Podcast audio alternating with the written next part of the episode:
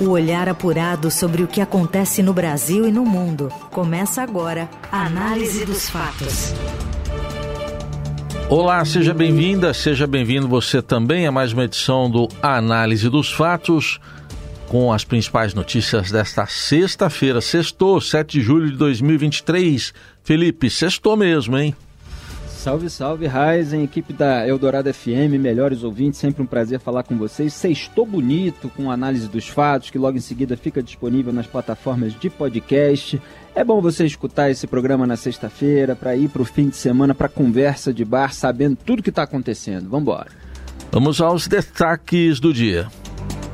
Após a aprovação da reforma tributária pela Câmara dos Deputados, o Centrão exige mais ministérios em troca de votos em projetos de interesse do governo. Os bombeiros fazem buscas por vítimas do desabamento de um prédio em Paulista, no Grande Recife. Uma pessoa morreu e chove forte na região. E ainda a troca no Ministério do Turismo confirmada, mas sem data para acontecer, e as últimas homenagens ao diretor de teatro José Celso Martinez Corrêa. O que acontece no Brasil e no mundo. Análise dos fatos. O Centrão exige mais ministérios por voto alinhado ao governo Lula após a reforma tributária. O Yander Porcela traz as informações de Brasília. Boa tarde. Boa tarde, Heisen. Boa tarde, Felipe. A gente está encerrando hoje uma semana agitada na Câmara dos Deputados. Os parlamentares aprovaram ontem à noite a reforma tributária, só que tudo tem um preço. E o Centrão, a partir de agora, para continuar garantindo aí a fidelidade ao governo nas votações, quer mais espaço na esplanada dos ministérios. Os deputados esperam um aceno concreto do Palácio do Planalto para garantir, por exemplo, a aprovação de um projeto que é de interesse do Ministério da Fazenda e retoma o chamado voto de qualidade no Conselho Administrativo de Recursos Fiscais. Um dos ministérios que está em negociação entre o governo Lula e o Centrão é o do esporte, que seria destinado ao Republicanos. O partido, comandado por Marcos Pereira, vem resistindo a ocupar espaços no primeiro escalão por causa do governador de São Paulo, Tarcísio de Freitas, que é afiliado à legenda e considerado um candidato potencial nas eleições presidenciais de 2026. A saída, então, seria o Republicanos indicar um quadro técnico fora do partido para esse posto. Mas o deputado Silvio Costa Filho, da legenda de Pernambuco, que é próximo a Lula, tenta se cacifar para esse posto. Para atender o PP, partido do presidente da Câmara, Arthur Lira, o governo negocia o Ministério do Desenvolvimento Social, que hoje é comandado pelo petista Wellington Dias. Apesar de ser um quadro histórico do partido, Dias é senador licenciado e não ficaria de fora da vida pública. Além disso, o desempenho dele no ministério vem sendo criticado, inclusive dentro do PT. O PP de Lira vinha se movimentando para controlar o Ministério da Saúde, pasta comandada por Nízia Trindade. Mas Lula não abre mão dessa pasta. Muito bem, eu tinha falado aqui no programa que um dos motivos pelos quais Arthur Lira queria aprovar a reforma tributária era se cacifar junto ao governo para ganhar mais é, no toma lá da cá. É, principalmente ali é o Ministério do Desenvolvimento Social, que já está há muito tempo na mira da turma dele, do Centrão, e alguma coisa, pelo menos, no Ministério da Saúde. Acho que até o Centrão entendeu a importância da Nízia Trindade, que era presidente da Fiocruz, permanecer à frente é, da pasta, porque faz parte de toda a retórica do Lula de contraste é, com o negacionismo do Bolsonaro na época da pandemia, quer dizer, com aquela área que gerou muito desgaste é, para o ex-presidente. Mas há uma pressão para que se pelo menos distribua ao Centrão é, os cargos de segundo escalão, quer dizer, você tem muitos órgãos que são subordinados ao Ministério da Saúde em âmbito estadual é, e de maneira que poderia haver uma fachada. A Anísia Trindade ficar lá em cima como é, a ministra, só que você ter tentáculos é, do Centrão é, é no segundo escalão do Ministério da Saúde, terceiro, em todos esses órgãos. É, vamos ver se ela vai é, topar isso, se o Lula vai fazer esse tipo de manobra, ou se a negociação vai realmente girar em torno do Ministério do Desenvolvimento Social, que é responsável ali pelo Bolsa Família e que está tendo uma gestão que está absolutamente em segundo plano por parte do Wellington Dias, que não tem esse carisma para aparecer, até os integrantes do PT é, dizem que ele não faz, faz jus ao, ao tamanho da pasta. É, tem também essa questão envolvendo o Marcos Pereira, do Republicanos, e o Tarcísio de Freitas. De fato, é absolutamente saudável que o partido se preocupe em arranhar a própria imagem, já que o Tarcísio, principalmente depois da aprovação da reforma tributária de ontem, como a gente ainda vai comentar, ele está cacifado para ser um adversário é, do candidato do Lula, seja ele o próprio Lula ou quem o Lula indicar. É, então você já tem uma sabotagem bolsonarista é, em relação a esse protagonismo do Tarcísio, que a gente viu ontem de manhã na reunião é, do PL, e isso pode acabar gerando ainda mais ruídos. É, vamos ver se o Marcos Pereira vai conseguir ter esse malabarismo todo para emplacar alguém que seria mais técnico, que seria de escolha pessoal, etc. Eu acho que na hora da propaganda na rede social vai ter exploração ali de que o partido se aliou ao governo Lula, etc. Né? Até André Janones, por exemplo, essa turma já está tentando gerar mais ruídos no campo da direita, falando obrigado Tarcísio, né, é, é, pela aprovação da reforma, querendo que os bolsonaristas briguem com ele, que haja esse tipo de rompimento. É, então é preciso sim um cuidado quando você está com uma perspectiva eleitoral, porque lá na frente, em 2026, tudo pode ser usado contra é, o, o, candidato. É, agora, ontem houve é, uma tensão entre é, o União Brasil é, em relação a Daniela Carneiro. A gente ainda vai ter uma pauta específica sobre a Daniela Carneiro ou já posso antecipar, Raizen? Agora a, me fugiu. A gente vai falar dela ainda. Vai é, falar. porque envolve também esse toma lá da cá, então já já a gente entra nesse assunto mais específico. Na Eldorado, análise dos fatos. O presidente da Câmara, Arthur Lira, disse que o Senado deverá fazer mudanças na reforma tributária que será encaminhada pela Câmara. Ontem, numa votação histórica e após 35 anos de tentativas sem sucesso, deputados aprovaram o texto base da proposta que muda o sistema de impostos do país. O placar foi folgado: 382 votos a favor e 118 contrários no primeiro turno e 375 a 113 no segundo, encerrado pouco antes das duas da madrugada desta sexta.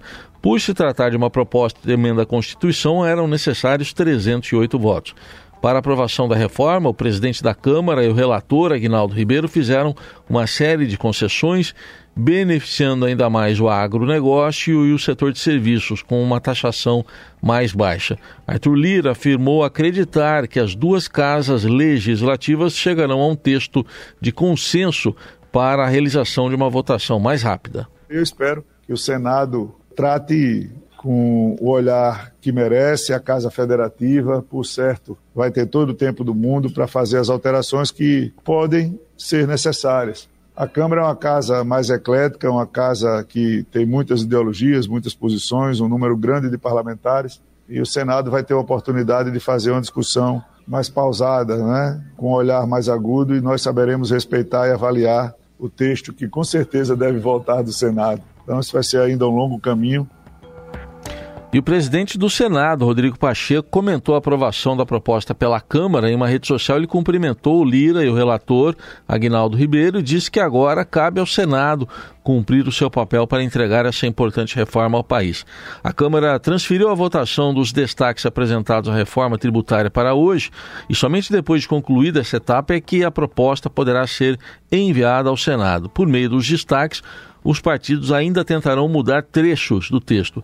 Na única votação de destaques do segundo turno, na madrugada desta sexta, os parlamentares rejeitaram o pedido da Federação PSOL-Rede de retirar do texto a extensão da imunidade tributária dos templos de qualquer culto às suas entidades religiosas, incluindo organizações assistenciais e beneficentes. Assim, essa imunidade continua para todos os tributos. Na mesma coletiva de hoje, perguntado se colocará em votação o arcabouço fiscal Ainda nesta sexta, o presidente da Câmara, Arthur Lira, disse que fará uma reunião com líderes partidários para definir a data de análise. A proposta é uma das principais apostas do governo Lula para equilibrar as contas públicas e substitui o teto de gastos. Em linhas gerais, o novo marco fiscal desvincula o crescimento das despesas à inflação e passa a vincular os gastos ao crescimento da arrecadação. Muito bem, reforma tributária aprovada, apesar de toda a pressão de Jair Bolsonaro, principalmente ontem, gerando aquelas imagens, inclusive, da reunião do PL, em que houve é, desentendimentos é, com o governador de São Paulo, Tarcísio de Freitas. É bom a gente lembrar um pouquinho do básico é, da proposta, já que a complexidade do sistema tributário brasileiro ela é, é enorme, o Brasil já está defasado há décadas em relação ao regime adotado em outros países, do imposto sobre é, valor agregado, já são 174 países que adotam é, esse sistema, então os impostos precisam ser mais simples e transparentes. E a reforma tributária acaba com os impostos federais, o IPI, PIS, COFINS, é, o estadual ICMS, o municipal ISS, e entram ali os dois IVAs, né, esse Imposto sobre Valor Agregado. Você tem o CBS, que é a contribuição sobre bens e serviços, substitui os tributos federais, enquanto o IBS, Imposto sobre Bens e Serviços, unifica e substitui o ICMS e o ISS. É, então isso é bem-vindo. Claro que tem gente que acha que seria até melhor um, é, que não fosse dual, que fosse tudo uma coisa só. Né? Mas tem outras pessoas que dizem, não, assim ficou melhor e tal. Então é o, o que foi possível fazer e é melhor do que antes. É, não dá para haver aumento da carga tributária total e houve ali uma inclusão, depois de muita pressão, inclusive, é, de uma trava para evitar esse aumento de carga tributária é, o relator Agnaldo Ribeiro, ele falava que o texto inicial já garantia o princípio de neutralidade, etc., mas é, muitos tributaristas, especialistas consultados pelos próprios parlamentares diziam que não era suficiente assegurar isso, então foi colocado de uma maneira mais explícita. A cesta básica, que gerou muita desinformação bolsonarista nas redes sociais, ela vai ficar mais barata. Houve todas as negociações também com o relator, ficou decidido que todos os impostos sobre os itens da cesta básica serão zerados e está faltando, ficou para a lei complementar, é listar exatamente quais são esses produtos é, da, da cesta básica. Então você tem ali é, diversos itens, inclusive de é, higiene pessoal também, que tem redução é, de tributos. É, para que a população brasileira possa ter o básico é, da maneira que for melhor. Né? É, em relação ao Conselho Federativo, Houve muita discussão, pressão do próprio Tarcísio de Freitas, é, para que se alterasse ali o, o sistema é, de distribuição desses recursos, quer dizer, os estados é, tivessem todos direito a voto, tivessem um peso também em relação à região, os estados populosos. É, isso ainda ficou de ser mais detalhado, é, mas houve aí mais é, concessão de poder ao sul e ao sudeste na negociação, irritou um pouquinho é, os estados do norte e do nordeste, mas está se buscando justamente um consenso, é porque também é, é, é, preciso aí que os estados é, cuidem é, dessa arrecadação para não perder completamente a autonomia e não haver um dire direcionamento, às vezes, com interesse também político-eleitoral. Há outras questões aí que é, ficaram para ser mais debatidas, podem ser alvos de ajustes, tem o imposto sobre pecado, tem essa questão da divisão do Fundo de Desenvolvimento Regional, do cashback. Agora, em termos políticos, em termos até de comportamento humano na nossa análise, o grande derrotado é, foi o Jair Bolsonaro, que se colocou ali é, como o PT se colocava, por exemplo, contra o Plano Real. É só porque está na oposição, sou contra. Depois o Lula, quando chega no governo, fala: não, na oposição a gente faz muita bravata. Então, assim, o comportamento é muito similar ao de Jair Bolsonaro. É, o Lula era contra esses programas sociais aí, tipo Bolsa Família, que depois foi unificado até por ideia do Marconi Perillo, né, que era um tucano, é, quando ele estava na oposição, era contra. É, e depois é, acabou se apropriando do crédito por tudo isso, etc. É, e Jair Bolsonaro disse não à reforma é, tributária é, do PT. Ele que, na própria reunião do PL, disse que ah, eu preciso de um técnico para ler comigo do lado. Ele não entende do assunto. E ele vai no Twitter e faz aquele monte de alegação rasteira, usando outras coisas é, que são pontos negativos do PT, que não tem absolutamente nada a ver com o texto, e é incapaz de é, fazer uma crítica pontual àquilo que está errado, porque ele não entende disso.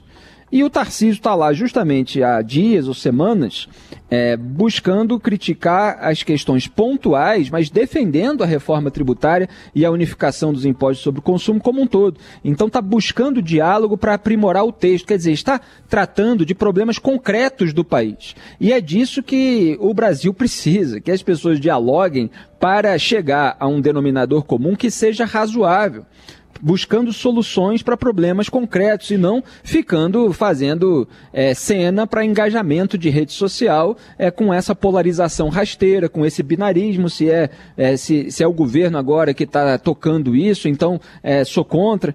E o próprio Tarcísio avisou, é, olha, aí depois vão aprovar e a direita vai perder a narrativa. E quem aprovou? Aí vai ficar o crédito só para eles e tal. Agora o Tarcísio ganhou protagonismo, o crédito ficou para ele, ficou para o Arthur Lira, ficou é, para o Fernando Haddad, ficou para todo mundo. Tarcísio pode dizer em 2026 que ele foi favorável à reforma tributária, que ele tinha apenas é, críticas em relação a questões pontuais, várias das quais foram alteradas em razão da pressão que ele fez. Então é assim que se constrói. Agora, o bolsonarismo só pensa em destruir.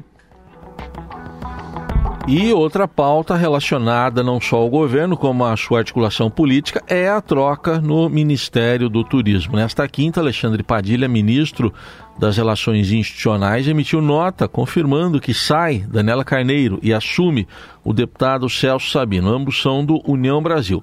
Apesar da confirmação, a troca ainda não foi efetivada, pois as atenções de todo o Palácio estavam voltadas à votação da reforma tributária. E em coletiva de imprensa hoje, Padilha disse que vai se reunir ainda com lideranças para decidir, para definir a data. Agora nós temos um tempo de poder reunir os líderes, os dirigentes, para poder conversar, definir uma data do desfecho dessa alteração. Nós vamos organizar a partir da próxima semana reuniões com União Brasil para que a gente possa definir uma data em relação a isso. A ministra Daniela seguirá no cargo até que todos os pontos sejam debatidos com o partido. E governo e lideranças do União Brasil também ainda estão definindo indicações para os postos estaduais.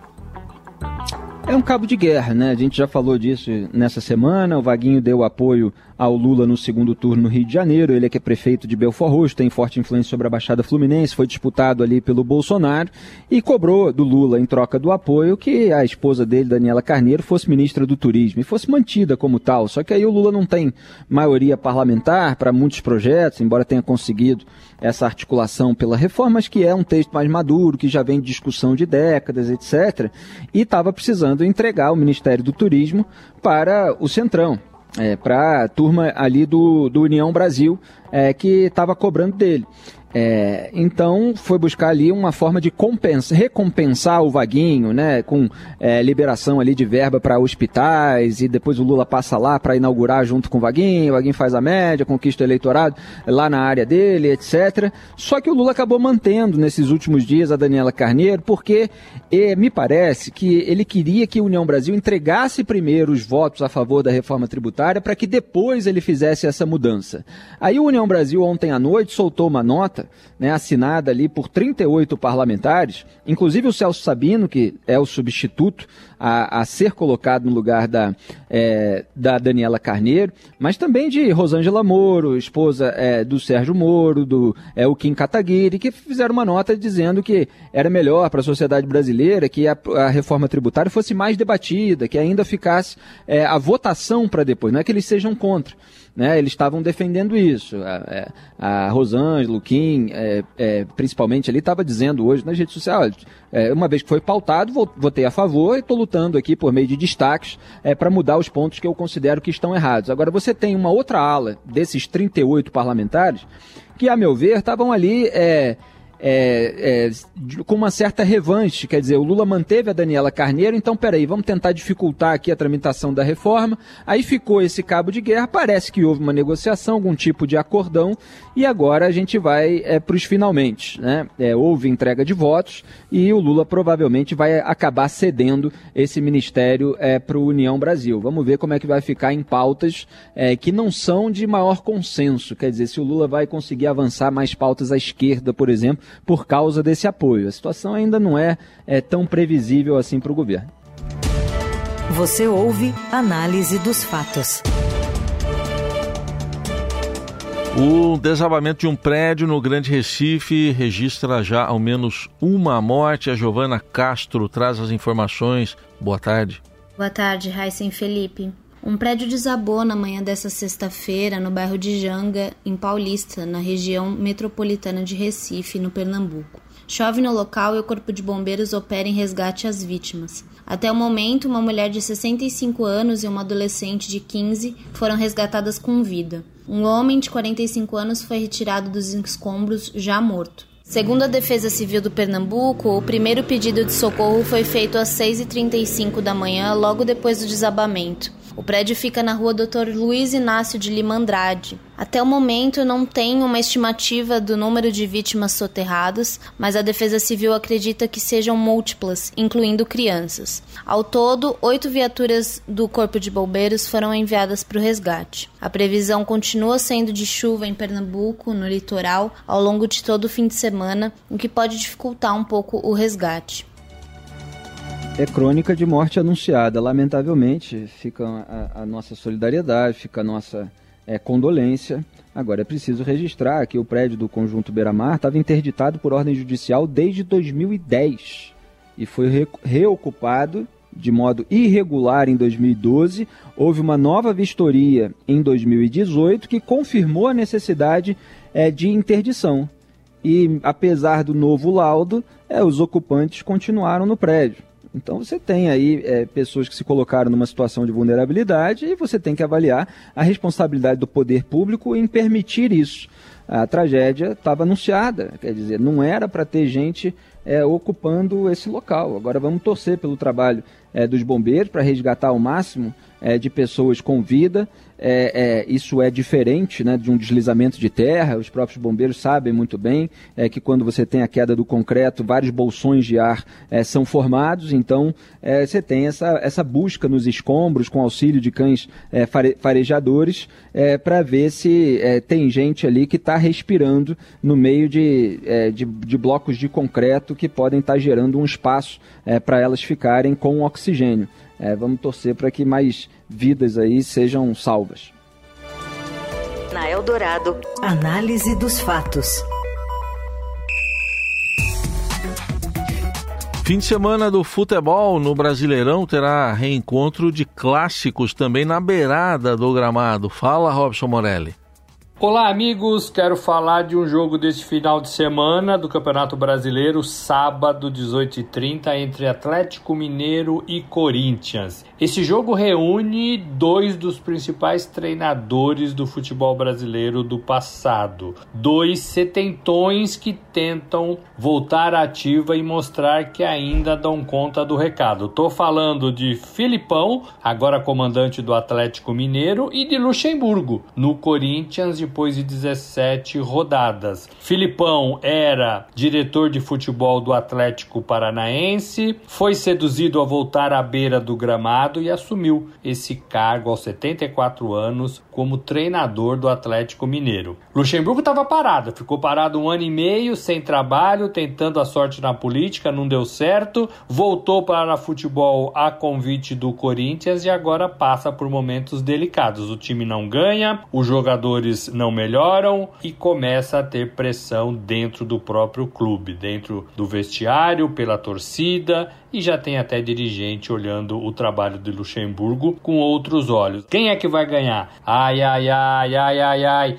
É jogo bom, é jogo de dois treinadores que deram já muitas alegrias para os seus times, né? Os times que comandaram no passado não muito distante. É isso, gente. Falei, um abraço a todos. Valeu!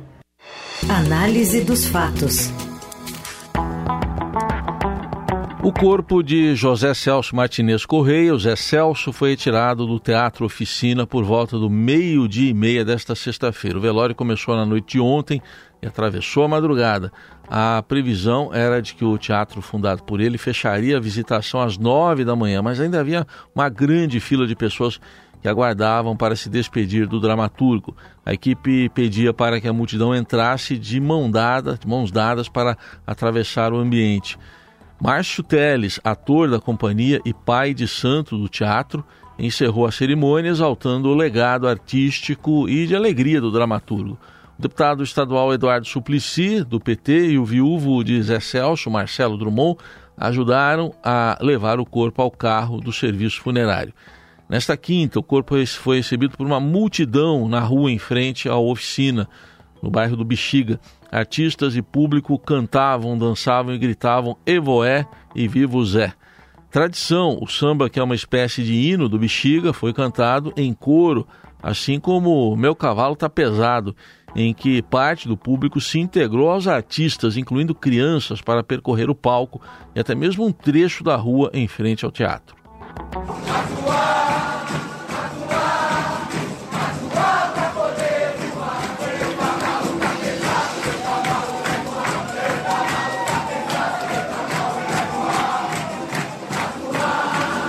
Zé Celso será cremado em uma cerimônia fechada para amigos e familiares no cemitério e crematório do Horto da Paz, no município de Tapecerica da Serra, na Grande São Paulo.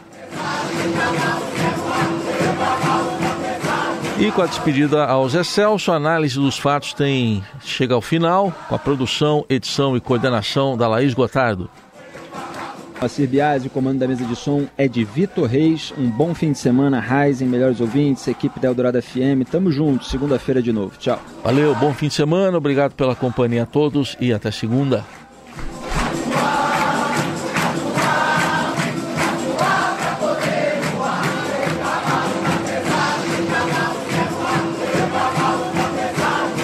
Você ouviu Análise dos Fatos. Se você perdeu esta edição ou quer ouvir de novo, acesse radioeldorado.com.br ou assine gratuitamente o podcast no iTunes, Google Podcast, Deezer ou Spotify.